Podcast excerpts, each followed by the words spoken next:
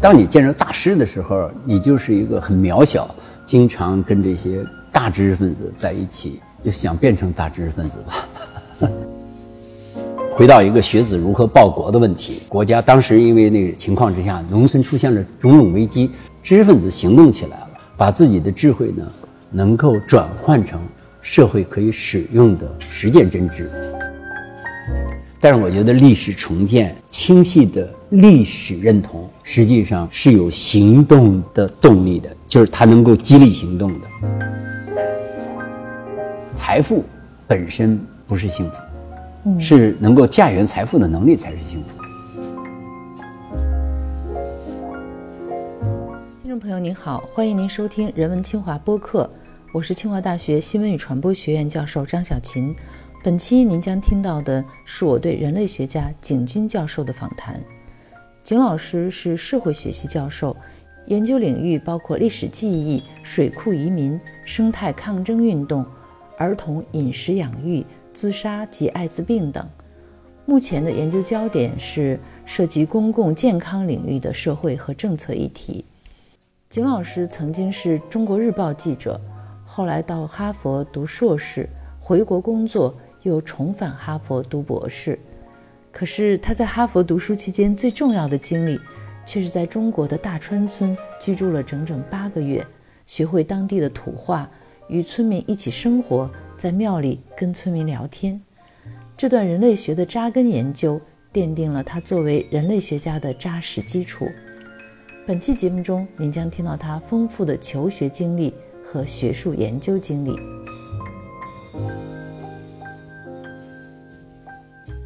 金老师，您是七七年考到北京外国语学院是吧？对，嗯，那时候您报考英文系哈，是带着一种什么样的愿望去进入到这个英文系的这个学习？相对来说是自己的强项吧。我觉得那个年代的人呢，基本上都是在等待着上大学，来这么一个机会呢，都是用自己的强项去拼的。当时最想做的就是要在大学有一席之地，我觉得那是最大的动力。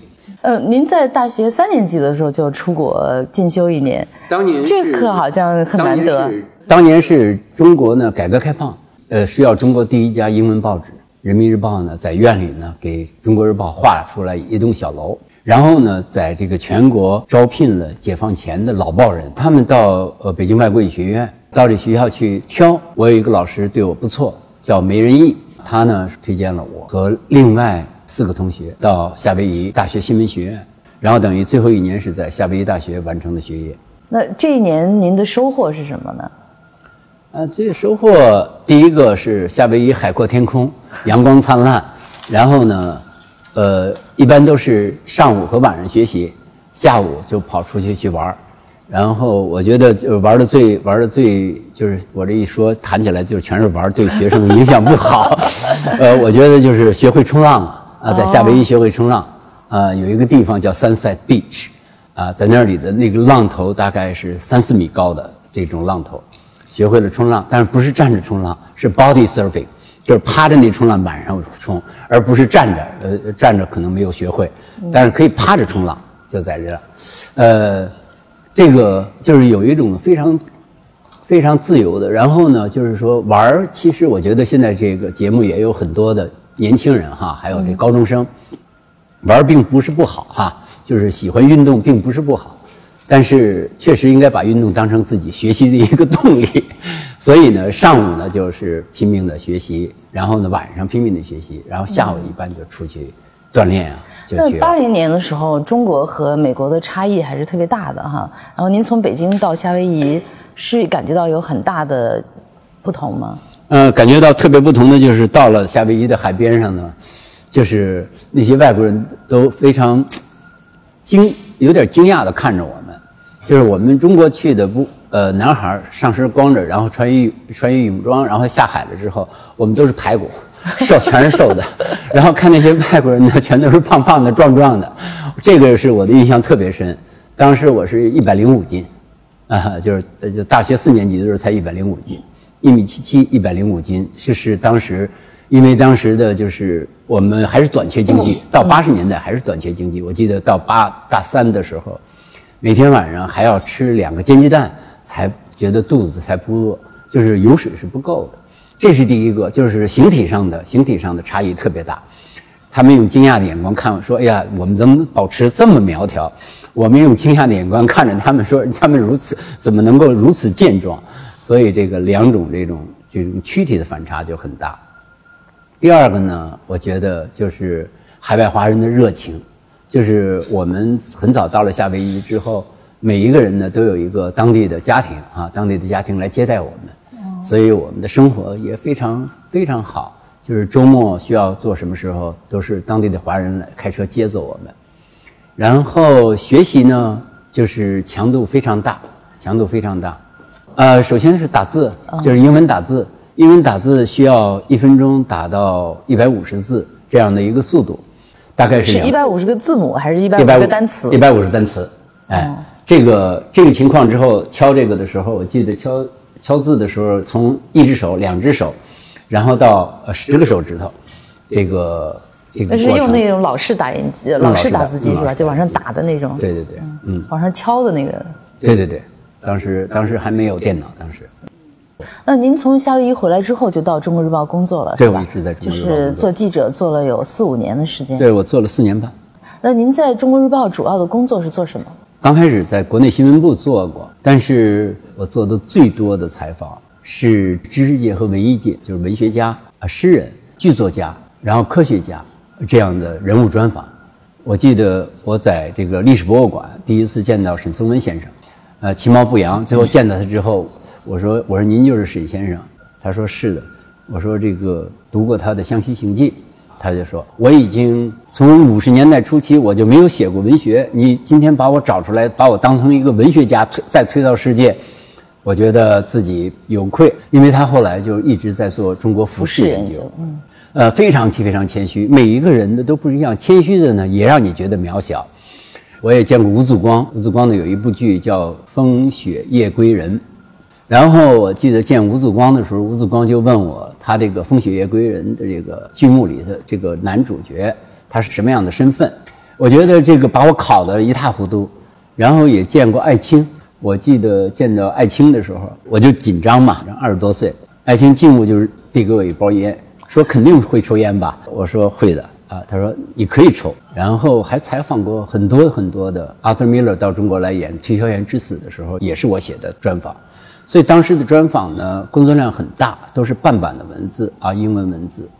所以在这里的时候呢，我记得给我帮助特别大的。我们的主任叫郁继民，最后在哈佛大学硕士毕业的时候，他还专门从中国跑到这个哈佛大学去参加我的硕士毕业典礼。呃，郁达夫的女儿特色。嗯，就听上去您这个时候的职业道路就在做媒体的这个方向上面发展的也挺顺利的，怎么会有后来那么大的一个转向呢？基本上就是当你见着大师的时候，你就是一个很渺小，每一个人的都不一样，谦虚的呢也让你觉得渺小。然后呢，他自傲的呢，但更让你觉得渺小。在这些大师面前呢，确实感到自己的历练是不够的。在这个过程中呢，就觉得自己还需要深造，并不是为了那个学位，确实是觉得自己的学识不够，所以就决定中间停把这职业停下，然后学习两年。我记得当时特别特别清楚，我把这愿望跟我的一个呃大学同学说了，现在是。MIT 的就麻省理工学院商学院的副院长叫黄亚生，然后他就把哈佛大学的这个申请申请材料就就直接就给我寄过来了。我当时也不敢申请，我说这个咱们离这个哈佛大学这门好像还有很远很远呢。他说你就填吧，他说你填上之后呢就录取了，你要不好好填的话你就不能录取。所以你要是问我为什么停下来一个很好的一个职业，然后去学习，我觉得最主要的可能是经常跟这些。大知识分子在一起，就想变成大知识分子吧。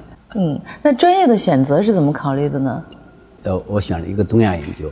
东亚研究呢，在这里呢，就是你可以跟历史学家学，跟文文学家学，选课你可以比较宽泛的。就所以区域研究呢，它可以允许你呢是就是开阔的。然后在这个过程中呢，我就逐渐的对文化人类学比较感兴趣，就是人类学。后来呢，我就在哈佛中断两年之后回国工作。在北大工作了两年，嗯，然后呃九零年由于各种原因吧，我就觉得应该继续学习，所以又申请了哈佛的人类学博士学博士学位。您的硕士论文是写的什么内容？我的硕士论文这跟清华大学还有关系。一九二六年到一九三七年的时候，中国发生了一一个叫乡村建设运动。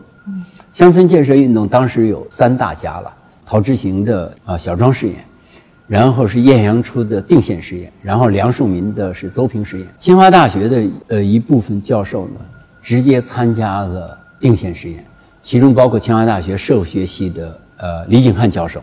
在这个呃，在这乡村建设里的时候呢，定县实验主要是做四件事情：第一个，将现代医学引到呃中国农村；第二个呢是平民教育，就是普及基础教育；第三个呢是农业技术改造；第四个呢是叫新生活哈，就是文就是文艺生活。所谓文艺生活呢，就是使老百姓的传统的剧目能够改成现代的剧目。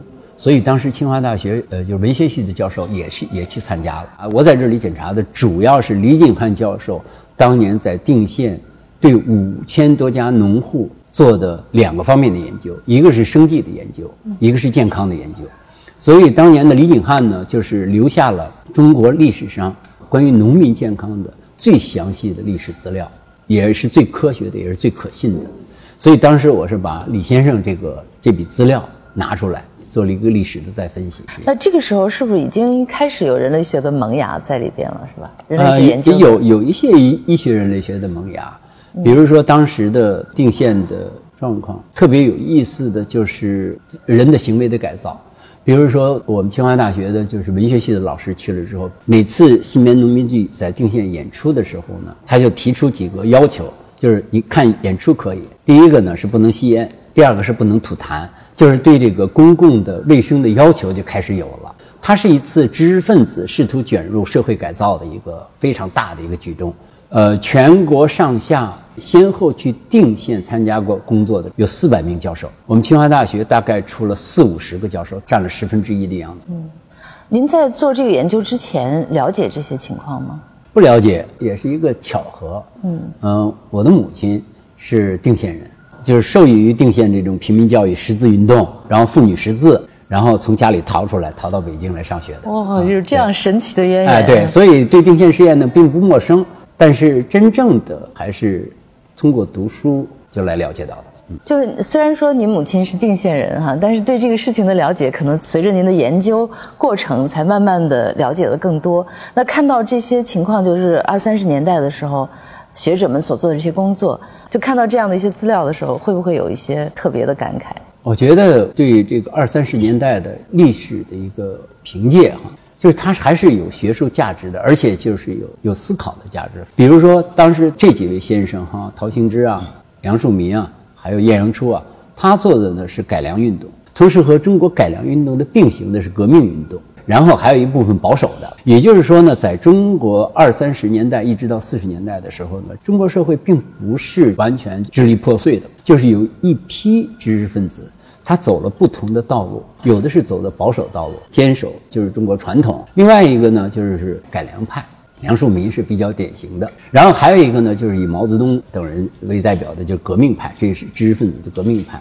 我觉得改良和革命呢，并不是矛盾的。革命呢是改变一个制度的问题，改良呢是改良一些技术的问题。但是技术层面的改造呢，也是非常必要的。你比如说，妇女的识字率如果不提高的话，呃，妇幼健康就没法提高。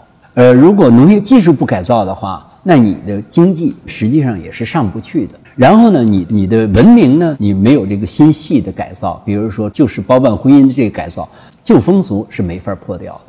所以说，革命关有关制度的改造和技术的改造并不矛盾，这是我当时想的比较多的一件事情。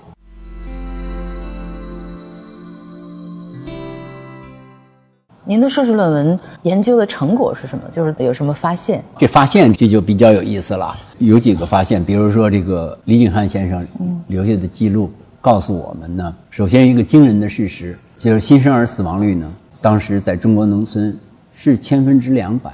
那就是非常非常之高，当时最主要的原因是破伤风，十个人就要死两个。对，当时主要是破伤风，小孩里头这破伤风非常多。这种情况呢，就是实际上给我们画出了一个中国农村当时的疾病谱这是唯一一个能够系统论证中国华北地区疾病谱的一个。呃，这是一个非常就是就是婴儿死亡率之高啊，当时让我们想不到。四九年的时候，我们全国的人的预期寿命是三十七岁，那到了五七年，仅仅七八年的时候，就已经到了四十五岁了。也就是说呢，这个传染病，只要你把婴幼儿死亡率降下去之后呢，人人的预期寿命就可以大幅度的提高。而降低传染病的一个最主要的就是爱国卫生运动，因为当时医药下乡，所以这是一个重要的发现。第二个一个比较重要的发现呢，就是定县呢，实际上我们要看到，我们国家解放之后呢，建立了一个在全国农村建立一个三级卫生制度。实际上呢，三级卫生制度呢，就是协和医学院的陈志潜先生在定县创立的。这个三级呢，就是县医院，然后呢乡卫生所，然后呢村卫生员。这样的一个，实际上就变成了最后的赤脚医生，呃，乡卫生所，然后县级中心医院的这样子，然后是就是比较资深的呢，采取巡回医疗的方式。实际上，定县试验呢，为我们国家的乡村卫生制度的出行打打下了基础，这是一个非常重要的。当时协和医院毕业的学生，大概有四分之一都到定县去参观、去学习。去完之后呢，一一周观察之后，要写一下关于中国农村。卫生事业改造的一个计划，所以解放之后呢，有一批协和医院毕业的精英医生，他们这样的精英呢，反而对中国最艰苦的、最差的这种就农村的卫生事业的这个这个状况是有了解的。所以这个呢，也奠定了就新中国成立了之后，如何建立农村卫生制度的一个一个基石。另外一个发现呢，我觉得就是回到一个就是就是改良与革命的一个一个一个争议。那现在来看呢，就是说革命之后呢，它仍然需要这种技术层面的，就是局部的改造。所以呢，我觉得就是定县里头，比如说关于广播系统的建立，然后呢有电台啊，呃县县里有电台有广播，就现代广播，这是中国历史上过去是没有的。第二个是建立了县医院、乡卫生所，然后然后村卫生员这个制度，现代的技术也都也都进去了。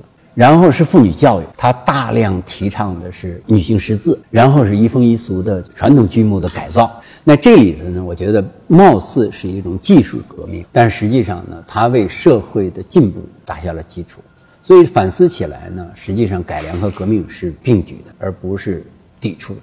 嗯，就除了作为学术研究的对象之外，哈，在您看到定县的这样的前辈的一些社会实验之后，对您有没有精神上的一种？当然有影响，这个就是回到一个学子如何报国的问题。你不可能卷起袖子上上战场去打仗，但是国家当时因为那个情况之下，农村出现了种种危机，知识分子行动起来了，而且知识分子这个行动，这三个模式的行动呢，是深入到中国社会的最底层，把自己的智慧呢，能够转换成社会可以使用的实践真知。那您硕士期间的这两年的学习，应该说埋下了一些种子，是吧？是不是有影响到您后来这几十年的研究工作的？应该说影响我关注到公民健康的问题。总体来说呢，定点研究对我的一个启示呢，只要扎根的工作、扎根的研究，实际上它可以转化成为推动社会变迁的一种力量。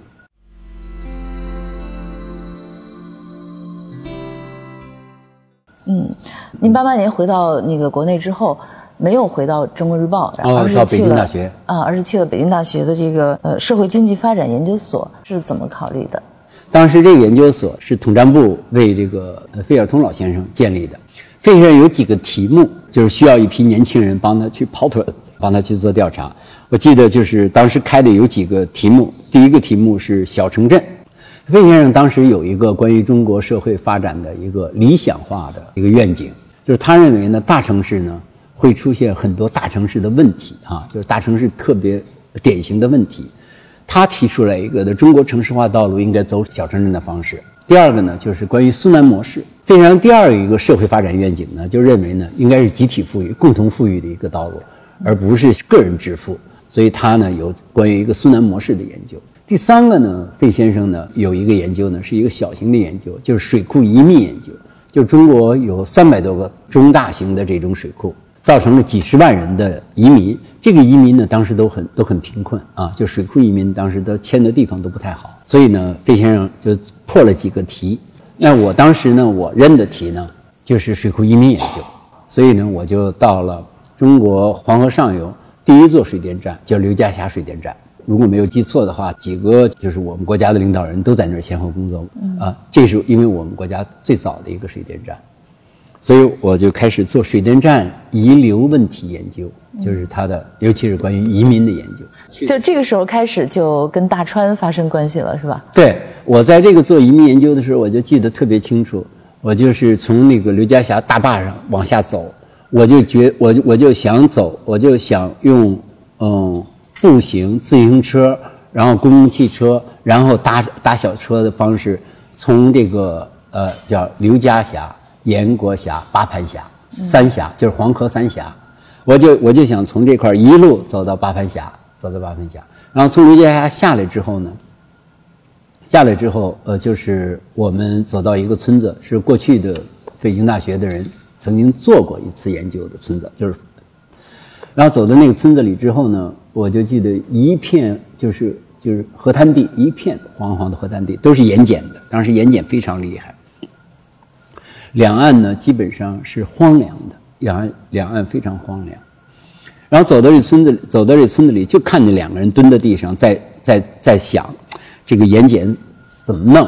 然后正好是大川村的书记和村长，所以到这个村子里去之后呢，就就了解情况，然后对这个村子呢一个基本了解。一个基本的，一个基本的了解。就这段时间，您在那个工作当中，跟呃费孝通先生有一些交集吗？有有接触，有接触。我记得有一次是在费先生家里头，谈到这个移民问题。我费先生就是还是不愧是大师了。当时我们这个调查呢，还就是涉及到简单的经济贫困的问题。然后费先生呢，从一个社会学家和人类学家的角度呢，就是说，呃，你们要还看一下其他的文化的表现。比如说，这里的就是移民完了之后，对通婚圈的联姻集团的影响，它这个一个历史事件，这个一次搬迁会不会影响到不仅仅是他的经济生活，还影响他的日常生活？实际上，家庭生活，他怎么重新组织家庭，怎么完成婚姻大事儿？最后我写的这个关于大川村，我我主要是从历史记忆的角度写，这也是受益于费先生。一个农民自己的农村被淹没了之后。要注意到，他们对历史的追忆啊，就是自己的过去的追忆。虽然他的物质的景观已经没有了，但是他们心中一定会有一块历史的丰碑。所以我的研究呢，就是这个村庄过去是什么，人们是怎么建构这个村庄的历史。嗯，这里呢，它的建构这个村庄的历史所带有的感情是什么？哪些历史的内容对他来说是有意义的？我记得您那个书里边有一段写到。就一个小伙子乘船带着您从那个水库上面走的时候，就告诉您这个下面。曾经是什么地方？我们家原来住在哪儿？其实就是一片水，但他对他来说，那个村庄就在这个水下面，好像他能够历历在目。对，我觉得对历史的记忆，一个群体建构，一个很重要的，就像我们中国人，如果作为一个中国人来说，不知道中国历史，那你怎么叫中国人呢？那你不只不过是一个公民而已，你不是文化意义上的中国人。所以，貌似的就是说，这记忆呢是一个非常虚的研究啊，无非是一个历史重建的研究。但是我觉得历史重建、清晰的历史认同，实际上是有行动的动力的，就是它能够激励行动的。嗯，所以我当年去这个村的时候，八九年的七月份，嗯，然后是九零年的一月份，然后九一年、九二年连续去了这这几次，一直到九二年我离开这个村庄的时候，举目一片荒凉，这个村里头每天吃饭是没有油的啊，就没有食就是。就没有什么豆油啊、花生油啊的，吃的是非常简朴。然后呢，吃肉呢，大概是就是只能是逢年过节。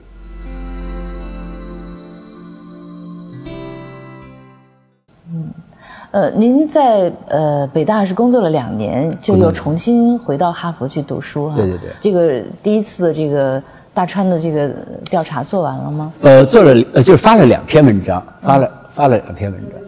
呃，一篇呢就是关于这个，就是当时水水库移民研究啊，是一个是一个事实性的，就是关于事实罗列的一个；还有一个当时就是在西北做做调查，呃，西北这个宁夏州，嗯，有一个三甲集，三甲集是回民回民，就是这个地方特别有意思，集市是吗？集市，就从兰州出去之后，从兰州出去之后，向那个黄河走，呃，首先走到汉人的就是汉族的地方，这是这岸边这边是汉人的地方。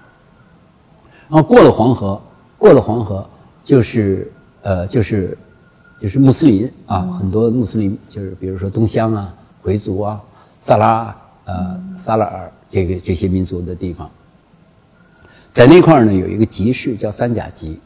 再往再往再往上，再往下走呢，是藏区，是藏区，所以呢，它形成了一个一个贸易的通道，形成一个贸易通道。三甲集呢，就是在这个就是藏藏民，然后是回民和汉民这个通道之间的一个最大的集市。然后呢，我们在这个在这个集市呢，做了一个三甲集的一个关于这个民族贸易的民族贸易的。三甲级的这个功能和地位的一个研究。您在九零年申请到哈佛读博士的时候，这个时候的方向就已经确定了是人类学。对对对，那当然你要选。那这个选择是一个有意识的选择吗？这个还是就是在这北大这两年做这个调查，因为社会学的研究呢，虽然也做实地调查，但是呢，今天的社会研究是大数据库的建立。我呢自己呢，就是可能原来是做过媒体啊，做过新闻记者，更愿意跑跑这些点儿。所以呢，这个呢和实际上和原来的和原来的职业，哎，对，和原来的职业有关系，就更愿意见到这个人。有时候我觉得大数据库呢，一旦数据来源是不可靠的话，有时候还不如定性的更有直觉。另外呢，费先生还有其他的北大的同事和师长对我的影响也都是要坚定这一方向。但是人类学和社会学我从来不把它分开的。它方法上具体方法上有一些方法上，如果绝对的来说呢，就是说一个是定性，一个是定量。所以这个定性和定量是互补的，所以它两个不应该分开。嗯，呃，您在哈佛的导师是华琛教授哈？啊，对。呃，华琛教授对您的影响是什么？呃，我觉得如果说今天我都感觉到特别大的，就是对学生的负责，他有点像师徒关系，手把手教。我记得我的博士论文改了七稿，基本上你只要给他一稿，打印出来之后，全都在旁边写继续修改的建议。像七稿这样子的，在哈佛大学不多。但是这七稿改完了之后，对我就有很好的好处，就是我毕业两年之后，就很快在斯坦福大学把这本书出掉。他对您这七稿的要求有没有一个什么样的方向或者一个什么呃标准？呃，比如说关于理论的运用，他认为呢，在一篇博士论文里头，就是社会科学的博士论文里头，尤其是这种基于田野调查，应该怎么分配有关理论讨论。和材料讨论的比重问题，然后理论讨论是对材料的分析应该起到什么样的作用？我的导师呢，他就特别反对呢，把一篇论文的三分之一全写成理论篇。他认为理论应该是一个见不到的手，嗯，是指导你的分析和你的阐述的，它就应该是画龙点睛的。另外一个呢，就是说一篇这样的以以社会调查作为基础的学术论文的。还是应该保持那种田野材料的鲜活，因为田田野材料本身是有学术价值和历史价值的，所以它这两个对我的启示是非常大的。嗯，等于您对大川村的这个研究啊，是从费孝通先生那儿起步，然后到华生呃教授这个地方有一个接力的这种指导，是吧？对对对对，嗯，呃，费先生这个当时是开了这题。去的时候，大家反映的就是新中国水利建设哈，虽然取得了很大的成绩，但是地方的很多的老百姓和地方政府呢，经受了很大的压力哈，就是这些移民呀、这些盐碱地呀造成的这些问题。费先生觉觉得呢，应该把这个开出来。呃，我的导师也呃也知道费先生，而且对费先生很尊重。嗯。呃，您后来的博士论文就是《神堂记忆》这本书哈，嗯，这本书是不是产生了比较大的影响？我我这样说吧，就是农民心中的历史是什么样子？这是应该说是我比较早的写的，就是普通人心中的历史，普通人自己社区的过去，然后他们关于历史的情感，就是讲这方面的探讨，几乎是最普通的中国农民。所以，所以这本书我主要是讲的。就是历史记忆建构，它的社会意义，这是反正就在中国学界，当时在在全球学界也还是比较早的。就《神堂记忆》这本书的副标题是一个中国乡村的历史、权利与道德。哈，我看里边的每一章都有一个关键词是记忆。来到大川，它是一个非常生动和具体的一个地方，然后是生动和具体的人。那您是怎么把这个研究的焦点聚焦到记忆这个词语上的？为什么用记忆而没有用历史？嗯，我觉得记忆呢，它是现今和历史之间的连接。我作为一个社会科学家呢，我不可能去专门去研究历史。但是我在中国做研究，如果没有历史作为一个背景的话，我们的研究全都是虚无主义的。所以我到去了之后呢，我就觉得要选择，既要关心现在，也要关心历史。那把历史和现在连接到一起，我应该找到一条概念的线索。那这概念的线索呢，啊，就是关于记忆的重构。实际上，记忆的重构是经历的重构，所以用经历和历史把这连接起来。就是这个孙子呢，实际上是孔家人。但是是孔氏家族中的农民，在这本书里的的时候呢，他的首先建构的是曲阜的记忆，就是孔府的记忆。那孔府是在山东曲阜，他们从来没有去过曲阜，但是曲阜的历史他们是很清楚，也就是他这一代一代的家世。曲阜的孔氏呢，全国一共十大支，他们自己知道自己是岭南支，然后从岭南从元代的时候迁到甘肃。但是从曲阜到了岭南，又从岭南到了西北，连西藏都有孔氏。啊，青海有孔氏，迁徙的范围相当大呀。对啊，他们历史上有逃亡，有当官，然后有求学，有经商，所以他们在全国是叫流域户，公寓的域，流动的流，流域户在全国是十大派。这家呢是岭南派，他们的就本地始祖，实际上是岭南人，就是广东的。首先呢，在这个村子里呢，就是九十年代初期呢，呃，年轻人基本上都出去打工了，识字的也都基本上都不在了。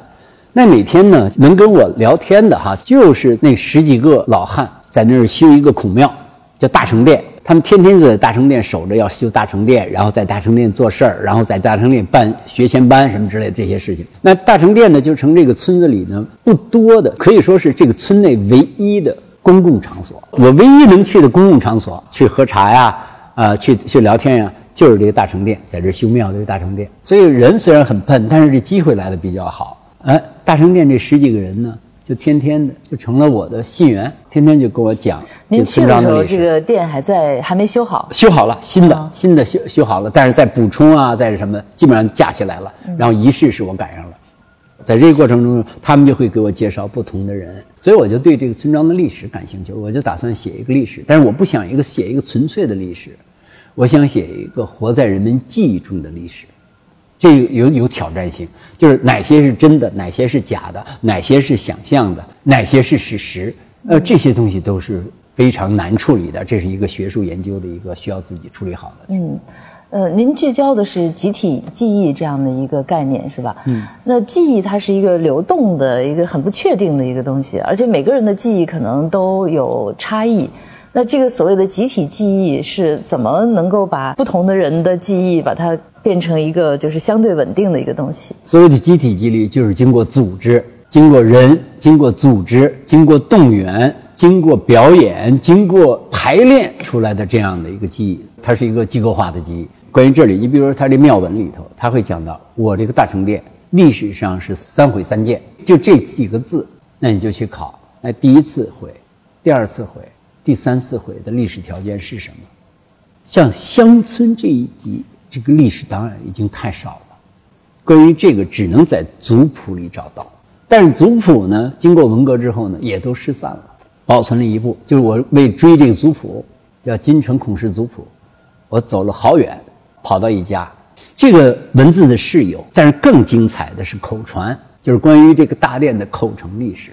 来作为印证，嗯，所以说历史这个关于这个村庄历史的建设，那你离不开口承资料。这个孔庙的建立就是封面上这个是吧？就大成殿，嗯，在这个村子的嗯发展过程当中，好像起了一个非常重要的作用，是吧？对，因为因为它这个它这个就是首先呢，它这个虽然叫大成殿，嗯，但实际上在很大的意义上，它又是一个家庙，嗯，它是一个它是一个。祖先崇拜的一个地方。您是在读博士读到几年级的时候到了大川？第二年。第二年。第一次去就待了不到两周，就是就是在北大的时候。嗯，就等于下去走马观花看了看，嗯，然后，呃，这个博士论文待了八个月，就是去的时候就要打算在那儿常住的，待不住了，最后最后待不住了，太饿了，最后 太饿了，就是他我我记得，就是当时生活确实是比较差，嗯。嗯，农民生活，说白了，一个城里人来说能接受天天的在土炕里，土炕上睡觉，也是。非常艰难，然后最主要的是一个陌生孤单的这样一个农村，就是生活呢比较单调，生活也比较单调，所以待了呃第一次待了八个月，然后九二年之后每年夏天回去，一直到两千零五年每年夏天做。就为什么人类学研究哈，对于研究者有这样的要求，就必须要在那个地方要长期待在那儿。社会研究哈，它基本上是两个要求，它要系统。那要做到系统呢，它有两种方式，一种是呢，采取一种高强度的组织方式，把所有的资料全都调集人，全都这种呢，在中国社会大调调查里，政府大调查里很多。我一次我派去。十几个、二十几个人把这村庄的婚姻、把这村庄土地状况啊，全都搞得很清楚、很清楚。但是在这个过程中，我觉得他忽视的是只言片语，他呢是宏大叙事，而这个社会生活里呢，它有很多只言片语，而这种只言片语和这个宏大叙事是潜台词和台词之间的关系。我可以告诉你，我们村庄从改革开放取得了什么什么什么，这他可以说我们现在面临的问题是什么。嗯。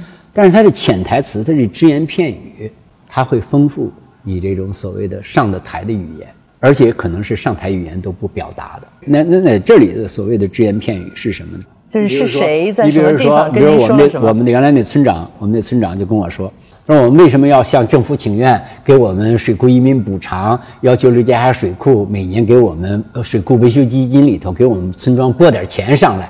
他这种表达会怎么说呢？那就是他就给你算账，我们三百多个坟没有了，我们几千亩良田没有了，然后我们原来的祖庙也让你给冲了，然后我们从这河套地里现在搬到山坡地里种了，我们我们很惨啊！那意思就是告诉你他很惨。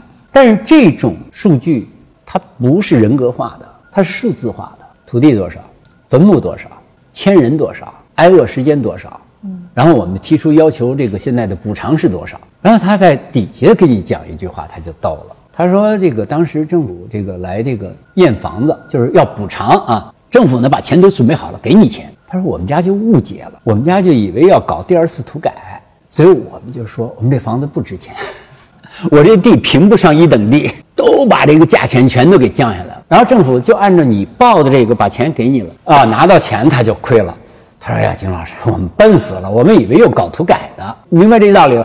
他这里藏着很多的隐私，所以在这种情况之下呢，就是这个小段的这么一个哈，就是他那觉得就我冤了，我我亏了。这种亏呢是在台面上他不能说的，你亏你笨嘛，对不对？那你你亏你你不理解这这政府政策嘛，对不对？哎，这句话他说不出来啊。但是这种台词实际上才有历史的鲜活。还有一个就是当时要放水。”农民就不信，农民说：“你这水库根本建不成，你放什么水啊？”最后快放水了，看那农村人还不走，那政府只好让民兵往大家往山上赶了，又到放水时间了。那这个他也很冤屈，他的他的历史记忆呢是被他赶走的，但实际上政府一年前就告诉他哪天哪天要放水，你赶紧要安置什么之类的这样的话。但是呢，美国人包括咱们清华大学的原来张光斗先生。和美国人一块儿在这儿做过勘测，要在这儿做水库失败了，要在这儿啊，建国以前的失败了，所以农民都说：“哎呀，美国人和清华大学的他们这个这些人都在这儿要做过，都失败了，你今天行吗？”他们不相信，然后水来了，所以这个过程他又没法说。政府很早就告诉你你要搬迁，因为你不相信水库能建成。这段又是一个只言片语的潜台词的这样的一个历史，对我来说呢？至少努力的去还了历史的真相，而不是一个只是以为的历史，或者就是国家是错误的，或者农民是笨的，不是这样的一个，它是一个复杂的关系。就这个必须要长期居住在那儿才能得到这样。我觉得，我觉得如果不是没有深入的研究，没有大量的口述史的记录，你是很难，你是很难得到就这种历史的细微，而这种历史的细微决定对历史的感情和历史的态度。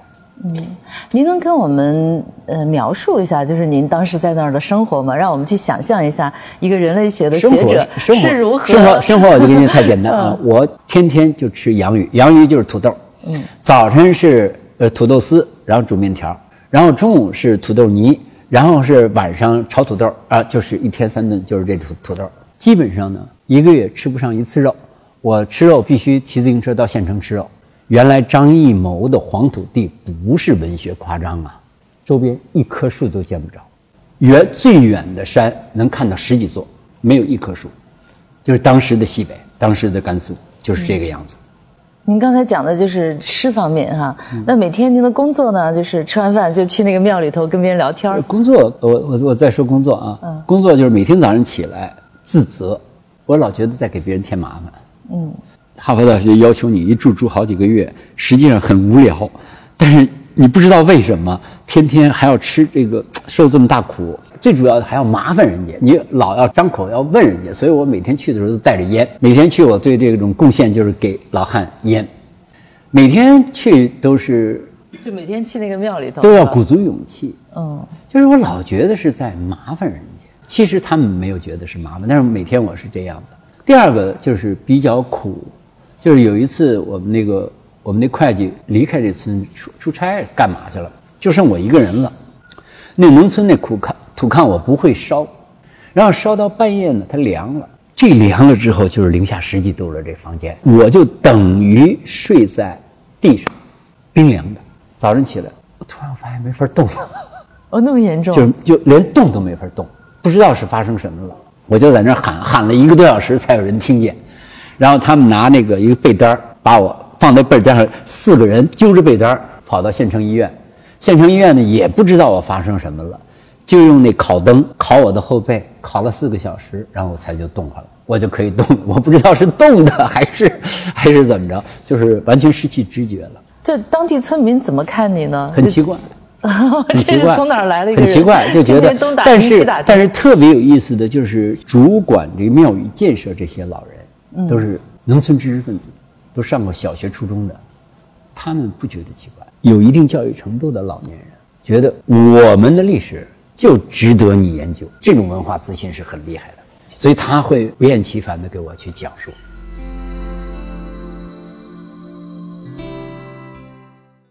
嗯。嗯，您在这个《神汤记忆》里边讲到哈，就是涉及两个部分，一个是苦难和相关记忆，还有就是人们对苦难记忆的这种处理哈。为什么要聚焦在这两个方面？因为我觉得等于是现实、记忆和历史这三个链条的这种分析呢，我们所谓的人生哈，它不可能不带有一些苦难，而放在这个大的社会历史背景之下呢，这苦难形式是有不同的。比如说，当时我处理这段关于苦难呢，你是一个崇尚家族渊源的这样一个社区，当你几百座坟墓被淹没了之后，还有精神层面的。另外一个还有一个苦难呢，就是就牵扯到政治上的张冠李戴，在文革期间也发生过。这种呢，也觉得自己过去不是坏人啊，但是由于各种历史的这种错综复杂，呃，在社区。居然成了一个坏人的生命，戴着这种帽子，戴着这种阶级的标签、坏分子的标签，它也是一种苦难。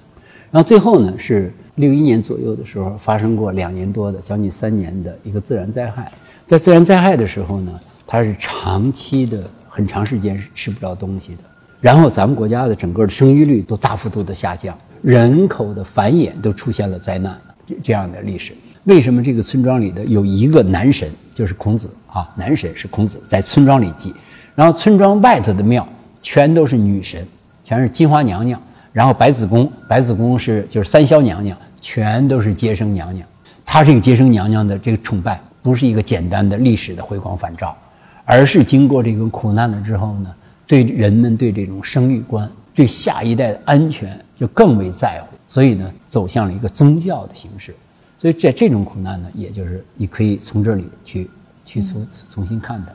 就是苦难，它人们对苦难的处理哈、可能有不同的方式，它有可能会成为未来，比如说走向一个更好的生活的一种资源，嗯，但是也有可能成为一个重负，把人给压垮。像您在大川所接触的这些人，他们对苦难记忆的处理有一个什么有什么样的特个点？这个这个就在我这书里就讲吧。呃，我我这书里呢，我就把这个大成殿，我把它人格化。我认为大成殿这个就是三毁三建，就是象征着一个人们的命运的起伏。也修大成殿的这些老年人中呢，他们实际上是把修殿作为一为自己证明的一个社会行动。我通过做公益事业，我这个修这个大殿是教育大家，就是儒家文化、中国文化的传承。他通过这件事情呢，来证明自己呢是对的。所以呢，他并不是说我过去受了哪些苦，过去对我的处理是错的，我在过去的遭遇实际上是不幸的，但是我并不是诉说这种不幸和这种不公正，而是我用我的行动来证明我是一个好人，我是一个对社区建设有帮助的人。嗯，像处理苦难记忆，呃，比较典型的民族就是犹太民族哈。嗯，那中国人在处理苦难记忆的时候，跟犹太民族有什么相似和不同的地方？特别有意思的就是犹太民族呢，历史上呢，对苦难的解释实际上是旧约全书，它是有宗教性的。那中国人对苦难的这个这处理还是跟犹太人不太一样的啦。我觉得中国人呢，他总是去找一个大我，我在这个历史中是不足轻重的，但是他希望把自己的这个个人经历画在一个大历史中去做一解释。比如说，他会说，我们的贫困、我们的搬迁是建立在为国家做贡献的前提之下，在国家富强了之后呢，就应该重新给我们一些提携，帮助我们摆脱贫困。所以，他有一个道义上的诉求。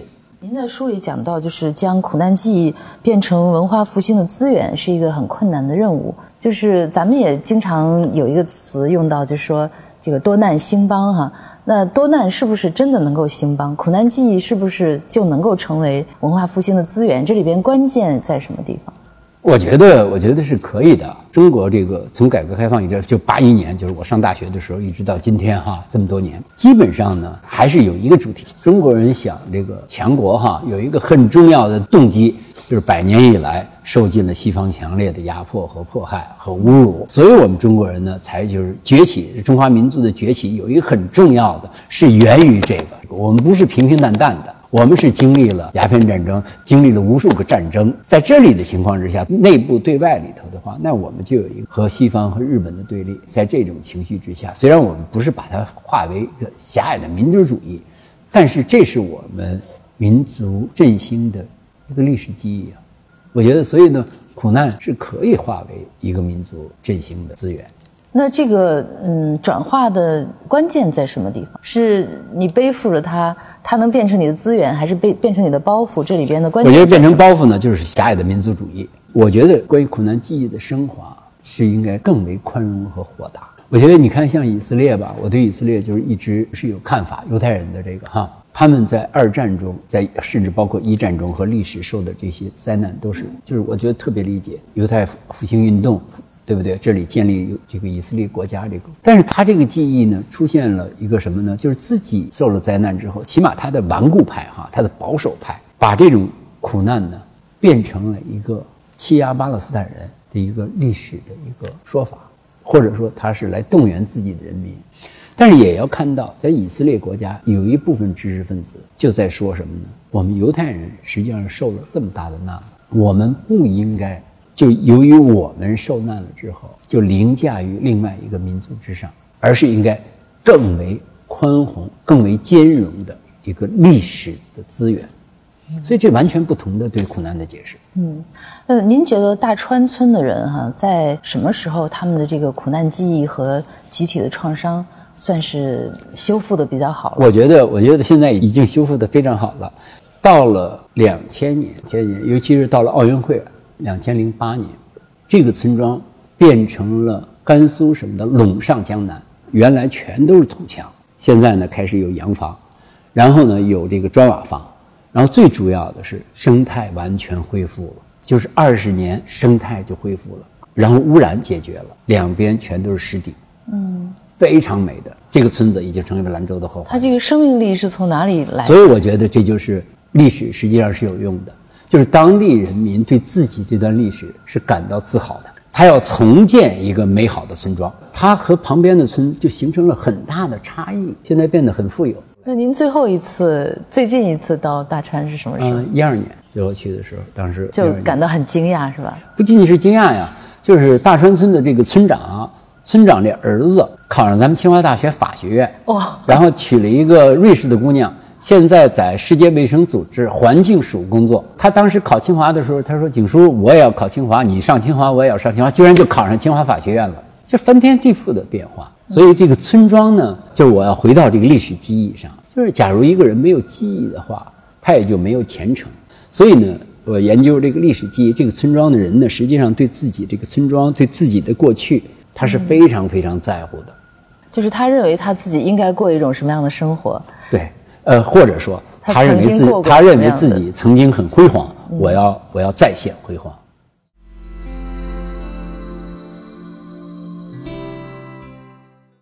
呃，除了大川所涉及的刘家峡水库以外，您还做过其他水库的研究，就是对水库移民问题的研究，持续了很多年吗？嗯，对，冷水江的我也做过，然后丹江口的我我我都做过。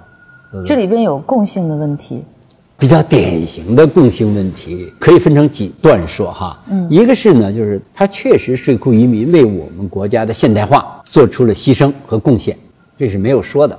因为像这样子的被淹没的这这些地区，都是精华之地。呃，每一个这个水电站修成了之后，它都是落差，越落差大的地方它易于发电。可是越是这样地方，地都是川地，而川地都是最好的良田，它往往呢。在上头把这一堵，这后头这边良田一半的良田就都没有。然后这边下去的呢，它又不，它这个水流又发生变化，也会有生态的影响。总而言之，就是坝上和坝下的这个田地全都会受到影响。嗯，您在九七年的时候曾经写过文章哈，预测三峡水库移民工程的社会影响。嗯，那当时认为的社会影响是什么？后来是有哪些是应验了的呢？就是一百万人的移民，它的适应性问题啊，一直到今天都是难以解决的。在我的自己的一个看法，就是有一百万人为了国家建设做出了牺牲，做出了奉献。这里有一部分移民搬到了广东，有的搬到高山上头，迟早将来也是要下来的。作为一个国家来说，哈，不能忘记这些人民为国家做出的贡献。而在这个继续的社会发展中，尤其是不能忘记对祖国发展。做出特殊贡献的人们，嗯，我把这个水库移民就看成为我们国家现代化做出特殊贡献的一个特殊群体。所谓不能忘记，是需要给他们一些经济上的补偿，还是以一种什么样的方式对他们进行一种关怀？这里其实很多，我写过一个水库移民老年人自杀的一个故事。在传统的这个社区里的呢，他四个儿子是可以就是轮流照顾他，而搬到高山上之后呢？他从这个家走到这家都是非常困难。他自己的儿子下一代人想往县城搬了，而他自己呢又不想离开农村。他已经八十多岁了，他觉得县城不是自己能够活下来的地方，所以要坚持在这儿。那要坚持在这儿呢，就出现了一个老年人，他就他期待他笑，你就不走嘛。下一代人追求城市之光的这种欲望又很强，他就坚决要走。总而言之，出现了很多养与不养的问题。这个老年人的最后呢，就觉得自己挺无望的，就从山上跳下去，然后自杀了。那这里的一个个体的故事，向我们说什么呢？就是一个大的一个水库移民工程，它带来了很多的就是未遇结局。比如说，建立了移民新村，公路全都修好了。那我们的一个结果是什么呢？就是一旦公路都修好了之后。这些移民村全变成空心化的村落，年轻人出去更容易了。就这，他原来如果在大山里，就交通不便，他倒他倒不走了。现在交通一变了之后，就都离开了。所以留下这些老人呢，这个这个结局都是难以难以想象的。嗯，就是您对三峡问题的研究，对后来解决呃三峡移民问题有没有产生一些影响？在这个问题上呢？我觉得哈，不能说是一个人的贡献或者一件事情的贡献。我们在大的工程里头，我们越来越注意，不是我一个人啊，就是说不断的这些这个国家的大工程里头，我们起码注意了几件事。第一个搬迁绝对不是就是一个经济赔款的问题，你还要考虑他搬迁的医院，他搬迁的学校，他搬迁的交通，交通方便，并不是给你一笔钱人就走了，没那么容易。他最后回来要找你来的。你拆毁了一个有机的社区，实际上你还是应该还原一个有机的社区，这样才是负责的搬迁。这是第一点，越来越重视这个，在科学论证上越来越重视。第二个就是文物保护，现在文物保护已经到了什么地方？比如说公路，那干脆我就不建都可以啊，绕一个路就都可以。我觉得在后来这些年的重大的工程里头。就有更多的考虑，也就是说呢，我们不是把这个仅仅看成一个工程，而是我们把成它看成一个社会工程，就是从 engineering project 一个工程项目变成了一个社会工程项目。这个意识在我们国家是越来越，这是无数个类似这样的例子，在现代化建设过程中要要遇到的问题：如何对待历史遗产，如何对待为现代化建设做出贡献、做出甚至做出牺牲的人们，这是两个。非常重要的。嗯，像这种新建大型的水利工程，呃，然后要组织大规模移民的情况，在国外是不是也有？他们是如何解决这些问题？有啊，历史上三十年代的时候，在美国就是有一批人类学家，就是有两个印第安部落啊，三个印第安部落就就被就被基本上解决的都是不太好的。嗯，他们也出现了很多的补救问题，甚至有的社区就就变成了一个机械的社区。虽然人还很年轻，这里呢很简单。就是他这里头国外的这搬迁呢，虽然赔偿并没有问题，他给你足够的赔偿，但是他把你去掉了一个你原来生活的领域，他用钱把你养起来。哦，这种就更不好。为什么呢？我就是给你一百万，就让你在家吃喝玩乐，这个民族就完了。一个不不去生产、不去工作的民族，哎呀，这个民族是很很有问题的，就废掉了。而且突然来到一百万了之后，就像许多大奖、摇奖中奖的人。最后都是不幸的，为什么不幸呢？他不知道如何处理财富。然后天下掉了一个怎么？他不知道如何处理财富。中国现在搬迁很多搬迁户拿了一千万两千万的，照样出现这个问题，不知道怎么处理这笔财富。赌博的、吸毒的都出现着这种问题。所以在这里的时候呢，财富本身不是幸福，是能够驾驭财富的能力才是幸福。本期播客内容到这里就结束了，感谢您的收听。我们的播客节目《人文清华》已经在喜马拉雅、小宇宙 APP 等各大播客平台上线了，欢迎大家订阅收听。谢谢大家，咱们下期节目再见。